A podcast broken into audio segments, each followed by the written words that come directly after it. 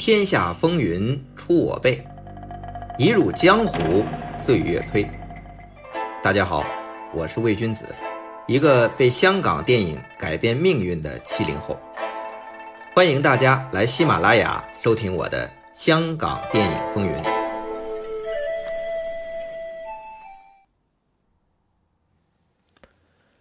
书接前文。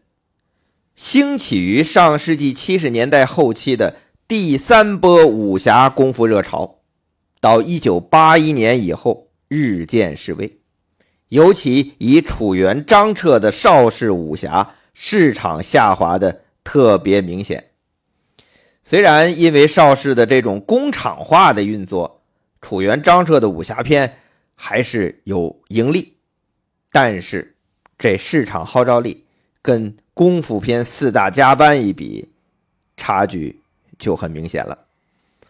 这功夫片四大家班的四大掌门啊，正值壮年，创作力和执行力爆棚。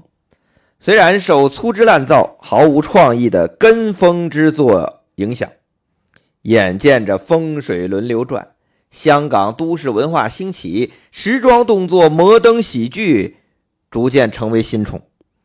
但拍功夫片的这看家本事不能丢。所谓时穷节乃现，就算将来要跟上时代，拥抱都市文化大潮，此时此刻，也就是在一九八一年，这四大家班还是各显神通，开展第三届功夫片奥运会，亮出绝活参赛。继一九八一年上半年。袁和平的袁家班推出《勇者无惧》，秋季刘家良的刘家班推出《武馆》之后，在一九八一年的圣诞档，洪金宝的洪家班推出《败家仔》应战。嗨，虽说这个第三届功夫片奥运会啊，其实没有这个称呼，是我自己瞎总结的，人家自己可没这么说，但是。我这也不算空穴来风、生搬硬造。事实上，《勇者无惧》《武馆》《败家仔》这三部由三大家班推出的功夫片，还真有点比赛的意思。起码呀，是彼此较着劲呢。不仅要在动作设计上你追我赶，在品牌正宗、主题表达上也是针锋相对。比如同是黄飞鸿题材，刘家良的武馆就明摆着在舞狮、南拳、踢馆、应对等武林规矩上，处处向勇者无惧示范。别看你请来了关德兴师傅，你就算黄飞鸿南派正宗了，论名门正派，还得是我功夫良。可等轮到洪金宝出招，虽然不再重复黄飞鸿题材，但更加针锋相对。你武馆拍洪拳，我败家仔就拍咏春。你有刘家辉、麦德罗两个武痴少爷，各自花钱找武师假打。那我这边也有，不过剧情更胜一筹。元彪和陈勋奇这两个武痴，以为自己是打通街，其实是他们的老子用钱和权派通街或者杀通街。你有南北高手比武。我也有，你有洪拳黄飞鸿，我是咏春赞先生；你是北派精武会的单师傅，我是北方蒙古僧亲王的爱子。虽然都是比武，但打起来武馆是点到即止，以和为贵；败家仔是血性爆裂，打残为止。更借着洪金宝饰演的咏春师祖黄华宝之口，传达现代格斗实战理念。什么正宗国术认为是下三滥的锁喉、插眼、撩阴，在这位黄师傅啊，是咏春的黄花宝师傅口中，都是有效的伤敌绝招。哎，事实上啊，现在也真有一股言论说，传统武术最有效的就是那下三滥的那几招。当然啊，这黄花宝还说了许多其他的实战打斗，还说都是他在街上。打架被砍了这么多刀，实战而来。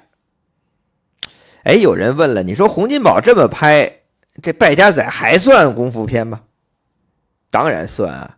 败家仔中，林正英饰演的梁二弟有大量关于咏春短桥的打法，都是功夫片的经典动作。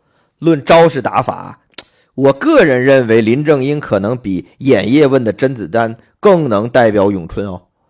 所以说，同样拍功夫片，你洪拳，我咏春，拳法呼应，你比武点到即止，我比武打残为止，再加上剧情和人物关系设计的回应。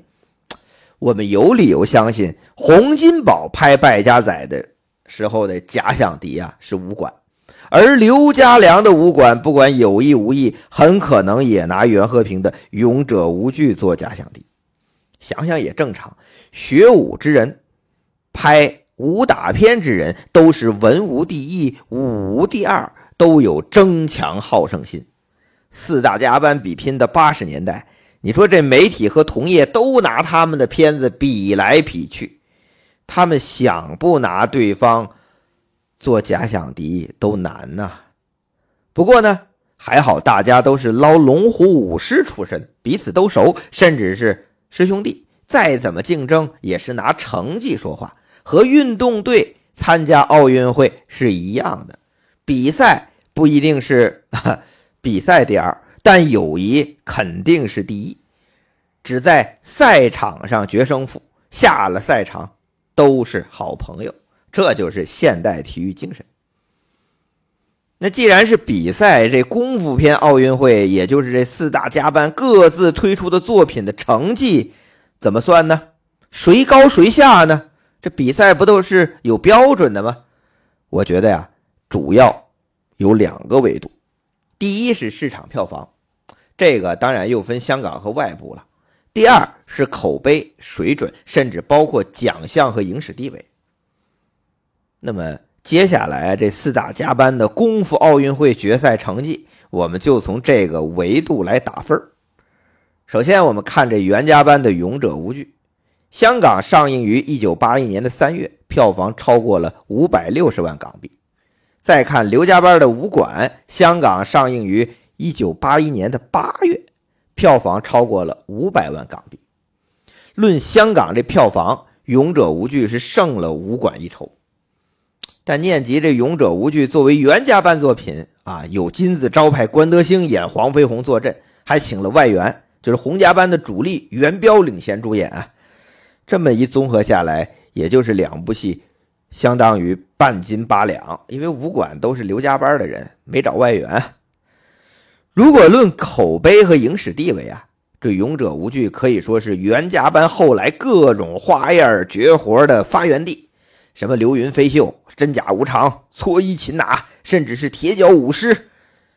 但整体而言啊，这《勇者无惧》还列不进八爷最具代表性的作品，因为现在我们提八爷的代表作，基本是《黄飞鸿之铁马六》和《太极张三丰》，或者是。奇门遁甲，或者是醉拳，勇者无惧虽然花样翻新，汇聚了当时袁家班的心血啊，也被后来很多戏致敬，但是还排不上袁家班或者是八爷最具代表性的作品前三之列啊。但武馆就不一样了，即便以刘家良个人作品的历史坐标来评价，无论以什么标准，武馆都能进入刘师傅代表作的前三。这还不止，武馆的最后的窄巷，那个长巷的南拳北腿比武大战，也是公认功夫片史上最强的、最经典的打斗场面之一啊！起码被徐克两次致敬，哪儿当自强和七剑啊！所以从第二个维度，口碑和影史地位来讲，武馆是胜过勇者无惧的。那么洪金宝大哥的败家仔呢？他又如何呢？败家仔啊！是于一九八一年圣诞圣诞档在香港上映，和《勇者无惧》武馆都是同一年，它的票房是突破了九百万港币，远远超过了《勇者无惧》和武馆的五百多万。但是这里面啊要考虑票价上涨的因素，因为一九八一年的十二月，香港的平均票价从一九八零年的十块港币就涨到了十二块。这也导致自一九八二年以后，香港电影票房增长。但是要注意的是，与此同时，观影人数也在增加。到一九八二年春节推出的最佳拍档，可以说是创了香港的观影人次。这个时候，也就是我们一直说的香港的八十年代是香港电影的黄金年代。所以啊，这败家仔能到九百万啊，其实也是相当好了，成为洪金宝当时最高的电影，票房最高的电影，也是成龙之外香港票房最高的功夫片。因为一九八零年成龙的《师弟出马》卖过了一千万，那刚才我们讲的这个败家仔，就除去这票价上涨因素，它这九百万其实也是很多的，因为观影人次是涨了。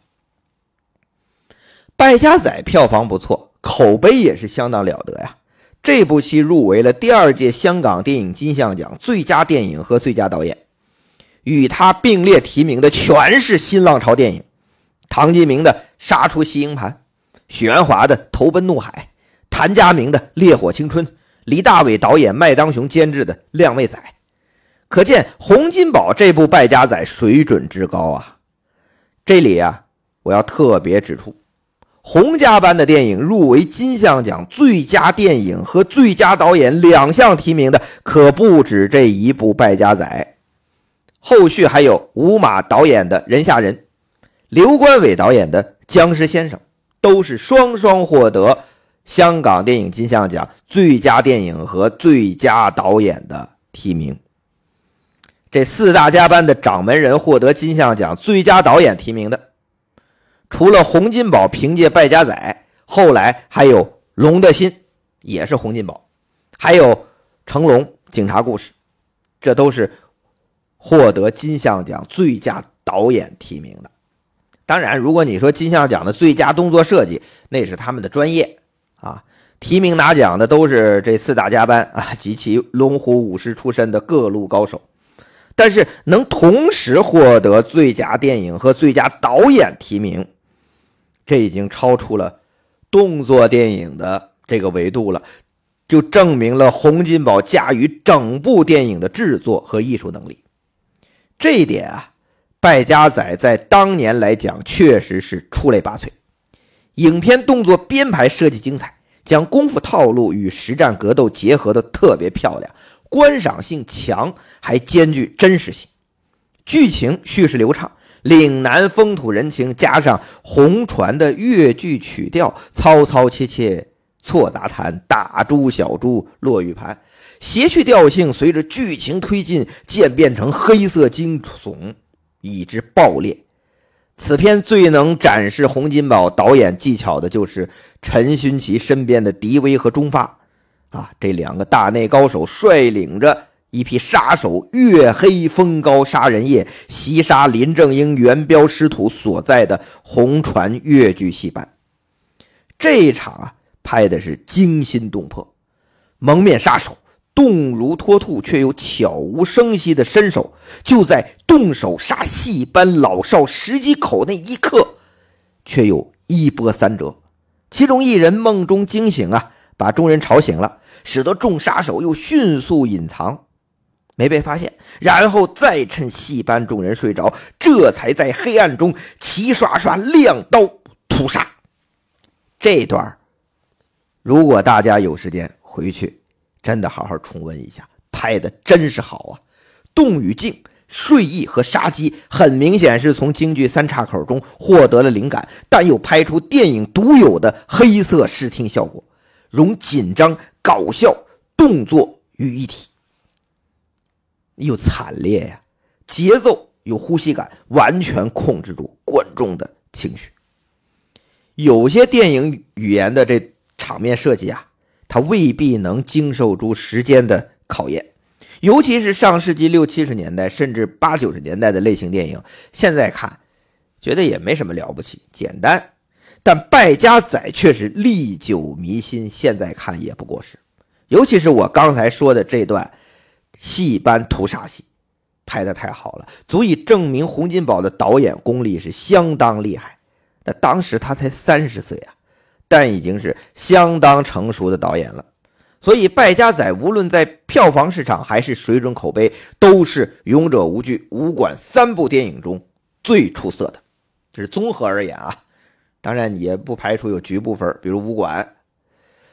在洪金宝个人导演作品序列中，《败家仔》也能稳进前五、前三有谱。而在功夫片经典中，这《败家仔》刚才说了，和武馆其实是不相上下的，各有绝活。但《败家仔》的好已经不只局限在功夫片，否则他怎么会提名当年香港金像奖最佳导演和最佳电影呢？更有意思的是啊。这败家仔入围的第二届香港电影金像奖，从那一届开始正式开始设立最佳动作指导奖。那么，在第一次设立最佳动作指导奖的角逐中，四大家班都有作品提名。洪家班提名的就是这部《败家仔》，刘家班提名的不是武馆，而是一九八二年春节上映的《十八般武艺》。袁家班则是一九八二年暑期上映的。奇门遁甲。那么程家班呢？啊，则是在嘉禾院线接力《败家仔》上映的春节档猛片《龙少爷》。有人问了，怎么袁家班不是勇者无惧，刘家班不是武馆提名啊？诸位，这金像奖提名影片啊，是按照上映时间啊来的。那勇者无惧、武馆都是一九八一年上半年和九十月上映的作品，那十八般武艺是晚《败家仔》一个月。和龙少爷同期，在一九八二年春节上映的，那奇门遁甲那比他们又晚了差不多半年。你看到一九八二年，袁家班已经不拍纯粹的功夫片，转拍主打灵异民俗的题材了。洪金宝到一九八二年更是正式进军现代，他拍的是提防小手，还拿到了啊那一届的最佳男主角。当然是和最佳拍档的光头神探麦家一起拿的。刘师傅呢还在拍功夫片，就是这十八般武艺。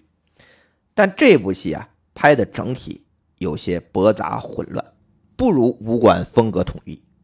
那十八般武艺的卖点啊是中国功夫大战奇门遁甲，或者说是正统武术对决旁门左道。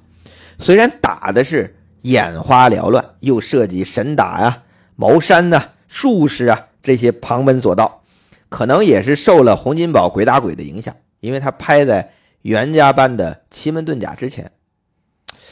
在这个十八般武艺中啊，刘师傅反复强调，我们的功夫练得再厉害，也打不过洋枪洋炮。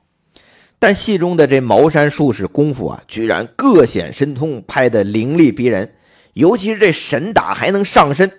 中段，刘家荣用神打傀儡术上复生的身，与小猴大打出手，更是神乎其神。但是他越拍，他这种神乎其神啊，越让人看的有点不太是滋味有点不知如何看待这洋枪和神功。你电影的开头已经给我们看到了，神打术刀枪不入，是抗不了洋枪洋炮的。偏偏整部戏都在玩怪力乱神。当然啊，都不如你刘师傅的功夫够威啊！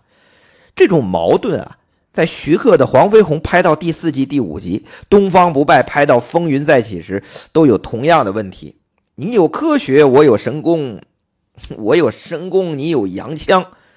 那我怕不怕你洋枪啊？就观众会看了一个五味陈杂。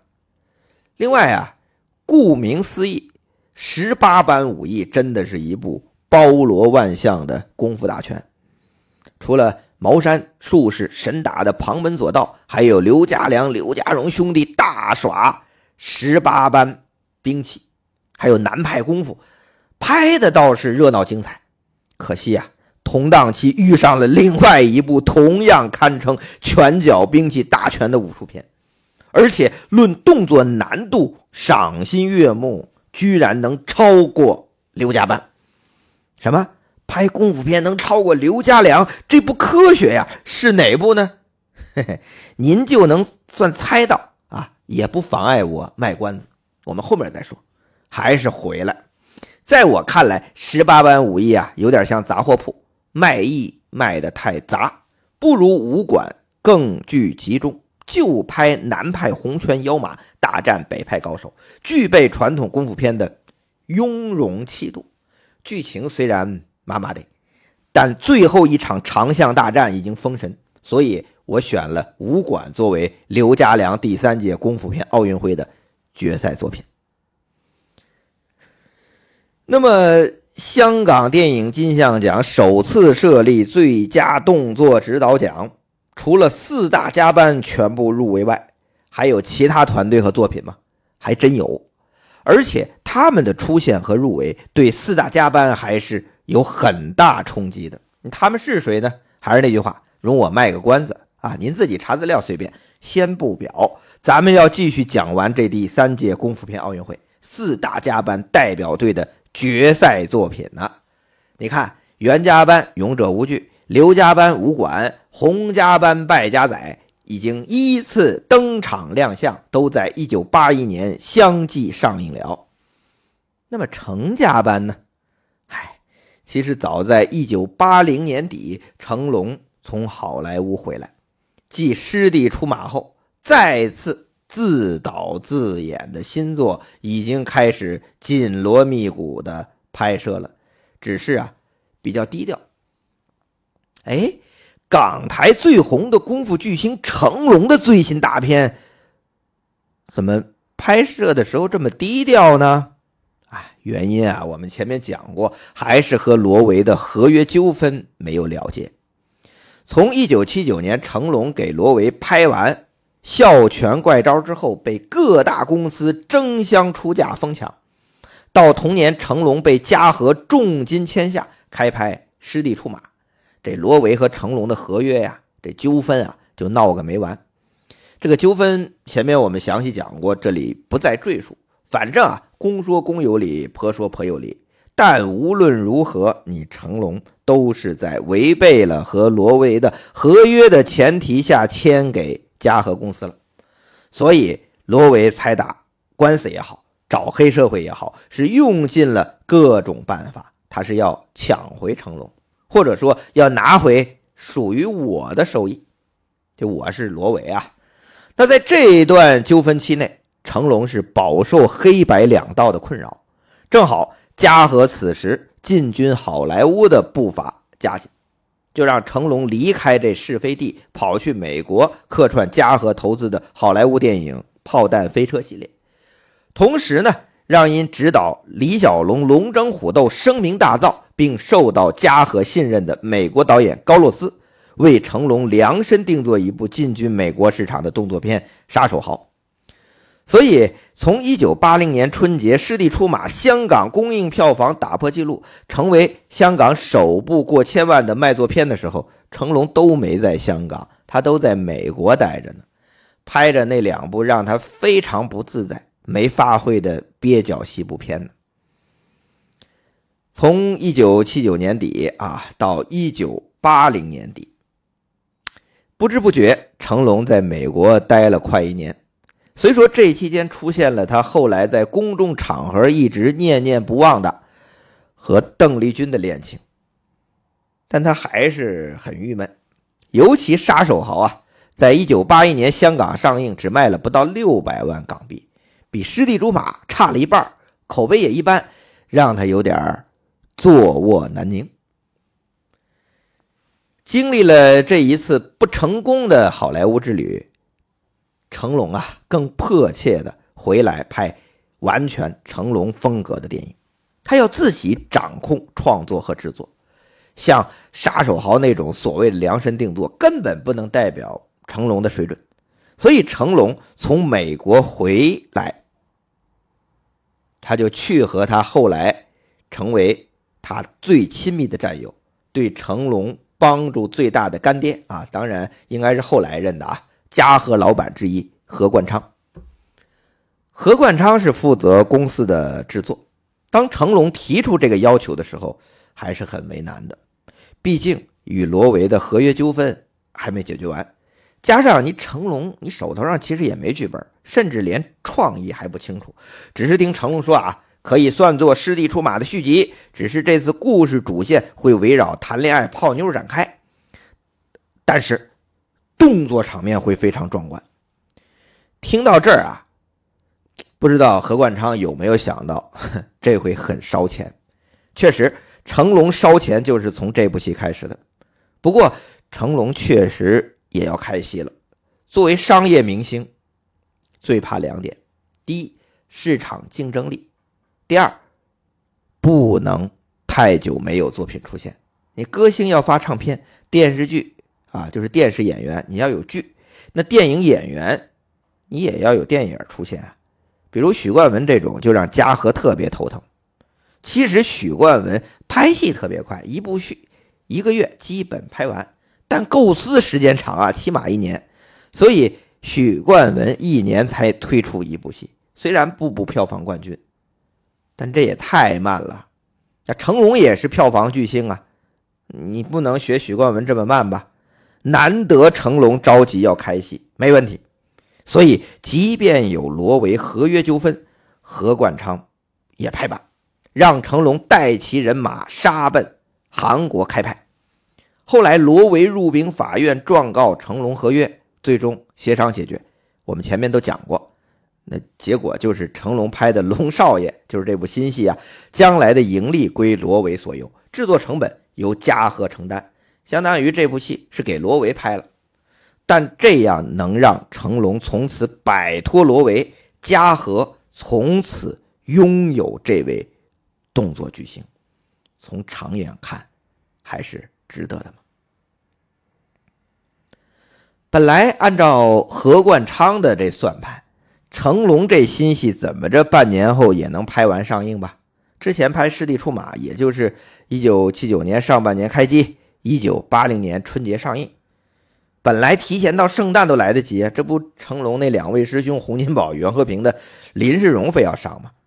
所以也就是个半年多的时间，但何冠昌没想到啊，成龙从一九八零年底一直拍到一九八一年底，历时足足超过一年，这在效率为王的香港电影界实在是太奢侈了，而且还不只是这一部戏呀，后来。成龙自导自演的戏步步如此，烧钱，拍摄周期长，是特别烧钱。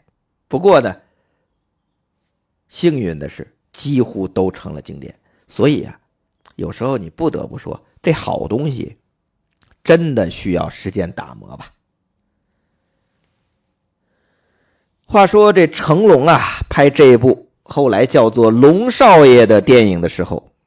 他是信心满满，虽然啊，刘家班雄风不减，洪家班锐不可挡，袁家班勇者无惧，这三大家班个个够强，但程家班的程大掌门依然傲视四方。他相信新片一出，必将像师弟出马那样再次打破票房纪录。让自己再上层楼，因为他已经想好拍什么、怎么拍了。他这次是有突破的，他要有新的挑战。但是 谁也没有想到，一切并没有按照预想的发展。正所谓强中更有强中手，群龙争霸有绝招。欲知后事如何？且听下回分解。